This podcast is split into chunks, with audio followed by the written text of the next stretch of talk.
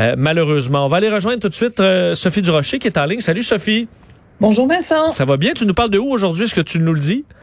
Ah oui, bah oui, je suis à Charlevoix, je suis au, manoir Richelieu. Regarde, on va leur faire de la publicité. C'est, il fait un temps euh, magnifique, puis la piscine est chaude, fait que tout va bien. Ah génial, quelle chance quand même de visiter cette cette belle région. Et tu te ah. poses, enfin, on commence justement avec un, un, mot sur le sur le masque. On se demande quel masque on préférait porter. Écoute, c'est une publicité extraordinaire du gouvernement. Vous l'avez sûrement vu passer euh, dans les médias. Donc, on voit euh, une jeune fille dans l'écran de gauche qui est vraiment euh, intubée avec un masque pour l'aider à respirer. Elle est sur son lit d'hôpital. On imagine que ça va pas très très bien pour elle. Et à droite, la même jeune fille pleine santé qui porte un masque pour se protéger de la COVID. Et le slogan qui est en haut de la publicité, ça nous dit masque préférez-vous? Plus que jamais, on doit se protéger. C'est évidemment une publicité de notre bon gouvernement.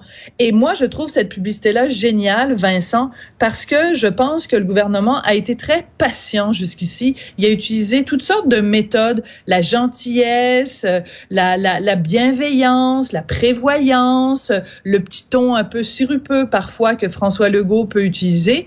Mais là, avec cette publicité-là, on est vraiment dans le registre des publicités pour euh, euh, décourager les gens de fumer où on voit quelqu'un euh, en train de mourir du cancer du poumon sur son lit d'hôpital ou les publicités très graphiques pour encourager les gens à ne pas boire en conduisant ou à mettre leur ceinture de sécurité. Tu sais, des trucs où on voit des familles éplorées ou un accident avec des, des, des gens vraiment morts sur le bord de la route. Et je pense qu'on est rendu là, Vincent, c'est à peu près la seule chose que les gens vont comprendre, c'est de voir quelqu'un en train de mourir sur son lit d'hôpital. On est rendu là pour convaincre les gens de porter le masque. Il faut dire que les, euh, effectivement, euh, la, la SAQ avait eu des, ces moments pour la ceinture, l'alcool au volant, des, euh, également des, des, publicités choc par moment que souvent, tu, sais, tu disais, OK, on est en plein été, puis là, tu vois une, jeune femme se faire écraser par un véhicule, mais ça, ça frappait quand même l'esprit. Tu sais, il y avait des, même des, des publicités assez violentes.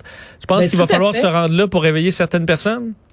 Ben tout à fait, Vincent. Puis le, le, le, le, le mention que tu fais ou quand tu dis ça frappe, on voit une jeune fille qui se fait frapper.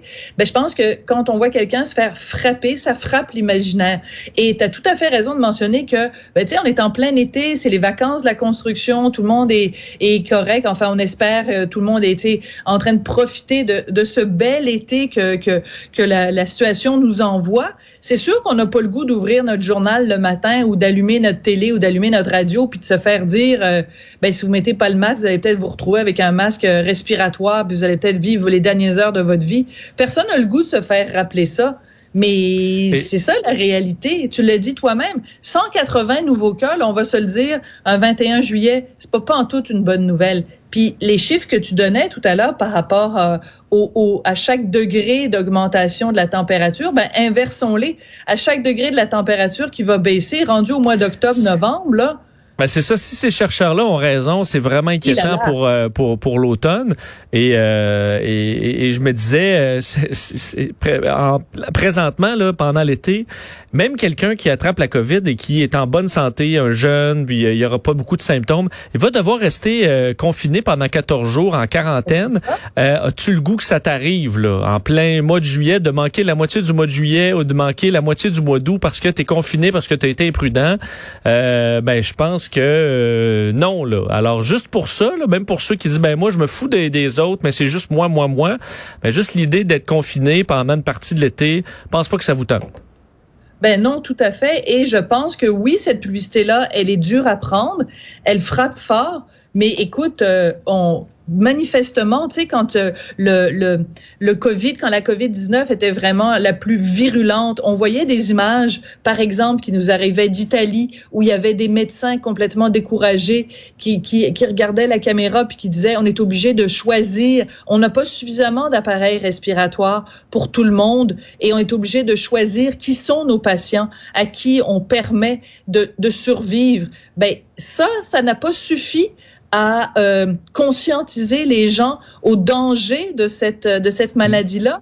Tu sais, moi, je, les gens qui ont manifesté en fin de semaine euh, euh, à Saint-Georges-de-Beauce, entre autres, et qui affirmaient haut et fort, on en a parlé hier, la pandémie est terminée, ben ils disent quoi ces gens-là aujourd'hui quand ils voient qu'il y a 180 nouveaux cas? 180 nouveaux cas, quoi que le gouvernement a euh, c'est un vaste complot. François Legault puis Dr Arruda puis Geneviève Guilbeault, ils se sont réunis dans une pièce puis ils ont dit euh, oh, on va inventer qu'il y a 180 nouveaux cas. Ben non, c'est la réalité les amis. Et on le voit que même quand le gouvernement ne croit pas à la pandémie, euh, ça vire mal d'ailleurs aux, États-Unis parce que tu parlais des hôpitaux surchargés en, en Italie où on a vu bon en Espagne, mais on y arrive là, on est au bout au bout du système entre autres au Texas. Je voyais des, des cris du cœur dans certains hôpitaux où on est obligé vraiment de reconfiner plusieurs districts, plusieurs counties parce que là c'est saturé là. Et euh, on n'est pas encore euh, en débordement, mais là c'est plein à plusieurs endroits au Texas. Alors imaginez-vous dans quelques semaines et là ça c'est nos voisins américains donc c'est on peut pas penser qu'on est, euh,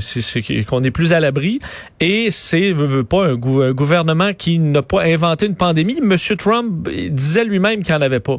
Alors c'est une situation vraiment particulière qui va être à surveiller dans les dans les prochaines semaines parce qu'on arrive au bout. ensuite, as évidemment la Floride et la Californie, mais la situation qui s'est euh, qui s'est dégradée euh, pas mal.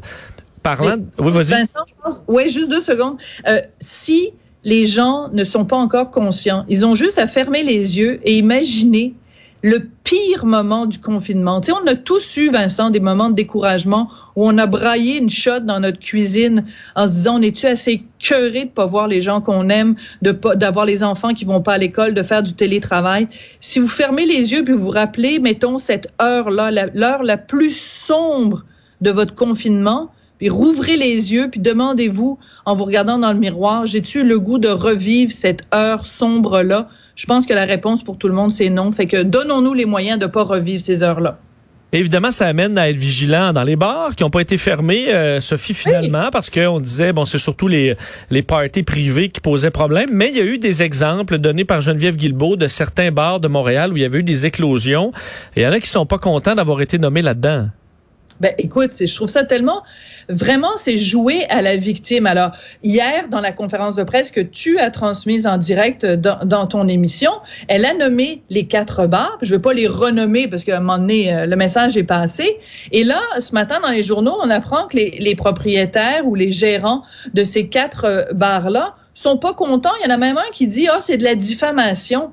Ben, je m'excuse, mais quand on parle de santé publique, la moindre des choses, c'est que la vice-première ministre fasse sa job comme il faut et qu'elle nomme en effet les quatre endroits où il y en a eu. Pourquoi? Pour plusieurs raisons. La première, c'est que c'est pas encore tout le monde qui est au courant que dans ces bars-là, il y a eu des éclosions. Donc, peut-être quelqu'un qui a écouté Geneviève Guilbeault hier s'est dit, oh mon Dieu, le bar Renard ou le bar euh, euh, Public House, moi j'y étais, je devrais peut-être aller me faire tester. Donc, ne serait-ce que pour ça, s'il y a une personne qui se fait tester et qui avait pas, qui était pas au courant que ces bars-là, il y avait une éclosion, déjà, ça aurait fait œuvre utile.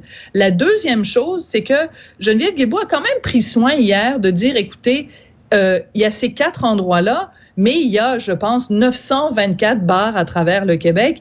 Donc, elle, elle a quand même pris soin de dire, écoutez, dans la très, très, très vaste majorité des cas, il n'y a pas eu d'éclosion dans les bars. Mais c'est quand même le bout de l'absurde qu'on reproche à une vice-première ministre d'avoir pointé du doigt, d'avoir nommé des endroits où il y a eu un problème les, les, les, tenanciers de ces bars-là n'ont aucune raison d'être fâchés contre Geneviève Guilbeault. C'est toujours bien pas elle qui a, qui a incité mm. ou qui a, qui a mis cette éclosion-là. Elle ne fait que dire les faits. Je trouve que c'est un bon exemple où on tire sur le messager, puis je trouve ça très plate comme attitude. Mais surtout que euh, tu as, tout à fait un bon point parce qu'on avait fait un appel à tous, là, tout le monde à Montréal qui est allé dans un bar ou tout le monde même à l'extérieur qui est allé dans un bar à Montréal euh, devait se faire tester. Mais il y en a plein qui sont pas allés, il y en a plein qui sont revirés de bar parce que la file était trop longue. Mais là, quand tu te rends compte que tu es dans les un des quatre bars qui sont ben mentionnés, ben là, euh, tu vas aller te faire tester je pense qu'il y en a assurément quelques-uns hier qui sont allés faire la file. Ben, je suis tout à fait, c'est ça.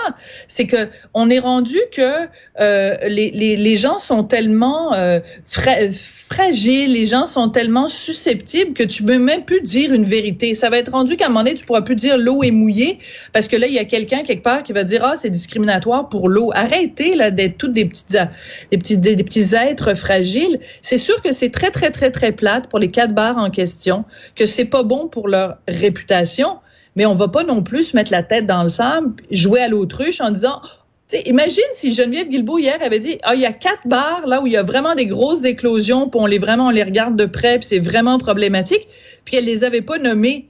Ben là les 920 autres bars au Québec auraient dit ben là vous, vous semez le doute sur tout le monde. Ça aurait été ridicule. Donc moi je trouve qu'il faut au contraire souligner le fait qu'elle avait tout à fait raison de faire ça. Puis ceux qui sont pas contents, ben tant pis pour eux. C'est la réalité. On n'a pas le choix de nommer les endroits où il y a eu des éclosions. Sophie, euh, les, euh, le, système de justice qui euh, bon reprend vigueur après avoir bon dû arrêter pendant enfin arrêter en grande partie là faut dire. Il y a eu quand même des, des audiences mais très au ralenti pendant la pandémie. Et là un dossier qui d'ailleurs on ira rejoindre dans les prochaines minutes maître François David Bernier qui couvre le dossier pour nous au Palais de justice de Québec. Mais c'est aujourd'hui que bon sont présentés au Palais de justice de Québec une nouvelle demande en arrêt des procédures par entre autres les avocats de Nathalie Normando. Ben, écoute, moi, je trouve que c'est un dossier, évidemment, que tout le monde suit de près. Il faut rappeler, donc, qu'il y a quatre ans, plus de quatre ans, au mois de mars 2016, Nathalie Normando, l'UPAC débarquait chez elle, lui mettait les menottes aux mains et l'amenait au, poste de police. Écoute, elle, elle a dit dans son témoignage pour, pour justifier cette demande en arrêt de procédure, elle, elle a écrit un texte et elle dit, ça fait quatre ans que je vis sur la place publique avec le poids insoutenable des accusations déposées contre moi en raison de la lenteur du processus judiciaire. Puis une autre phrase qu'elle dit qui est très important. tu vas me voir venir avec mes gros sabots. Tu vas voir où je m'en viens avec ça. Elle dit, mon procès se déroule sur la place publique alors qu'il devrait se tenir dans une salle de cour. Bon, tu vois où je veux en venir, Vincent, c'est que, euh, bon, depuis, depuis, plusieurs jours, évidemment, à cause de cette vague de dénonciation, d'agression ou d'harcèlement sexuel, on dit le seul endroit pour débattre de causes judiciaires, c'est dans une cour de justice. On n'est pas pour faire le procès de quelqu'un sur la place publique. Ben, dans le cas de Nathalie Normando, elle a été accusée. Les accusations sont quand même graves, la fraude et corruption, etc. Mais elle-même, même faisant face au processus judiciaire, elle dit c'est tellement long, ça fait quatre ans que ma réputation est sur la place publique. Et elle dit, c'est pas là que ça devrait se faire. Les gens sont en train de faire mon procès. Euh, tu sais, les gens, la rumeur, les gens disent, ah oui, ben moi je la crois, Nathalie Normando. Ah ben non, moi je la crois pas. Puis ah ben moi les libéraux c'est tous des ci, les libéraux c'est tous des ça. C'est pas comme ça que ça marche en démocratie là.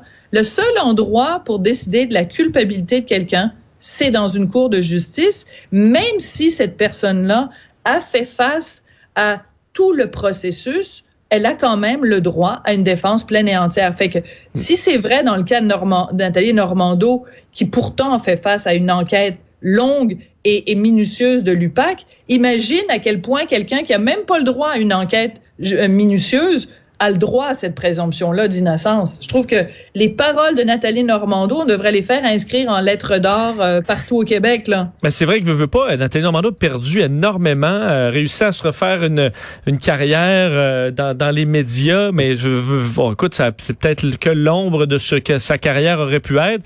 C'est un prix euh, très lourd à payer alors qu'elle n'a absolument pas été condamnée à rien. Là. Ben tout à fait. Et en plus, ce qui est terrible, c'est que là où il y a de l'homme, il y a de l'hommerie. Hein? L'être humain est ainsi fait que quand quelqu'un est accusé de quelque chose ou quelqu'un, quand il y a de la rumeur qu'un tel, il paraît qu'il a fait ci, il a fait ça, il y a 90% des gens sur la planète qui disent, oh, il n'y a pas de fumée sans feu. Alors, dans le cas de Nathalie Normando, je le sais-tu, moi, ce qu'elle a fait? Non, je le sais pas. Ça va être prouvé ou pas prouvé en cours si le procès finit par avoir lieu.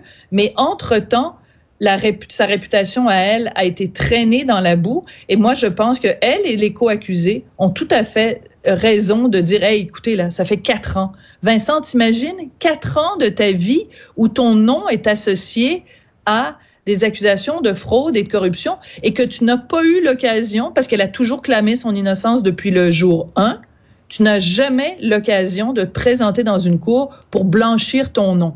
Ça, c'est vraiment un enfer. Et euh, je sais pas si tu voulais euh, réagir. Euh, la page là, les Yen, en jupon a été bon retirée de sur Facebook. Il y avait une deuxième page qui est apparue ce matin qui a été retirée également. Là, avec des dénonciations d'une autre personne anonyme qui dit qu'il y a des fausses allégations sur sur Facebook. Et c'est là que quand on est, moi j'étais sceptique de, de, toutes les histoires. Je suis sceptique ben de cette nouvelle histoire. Je reste, je reste conséquent. Je suis sceptique par rapport à tout ça. Euh, mais là, dans la mesure où on acceptait des allégations, pourquoi on n'accepte pas cette allégation comme quoi on en écrit? C'est quand même, ça devient compliqué euh, ce qui se passe avec le, cette page de dénonciation.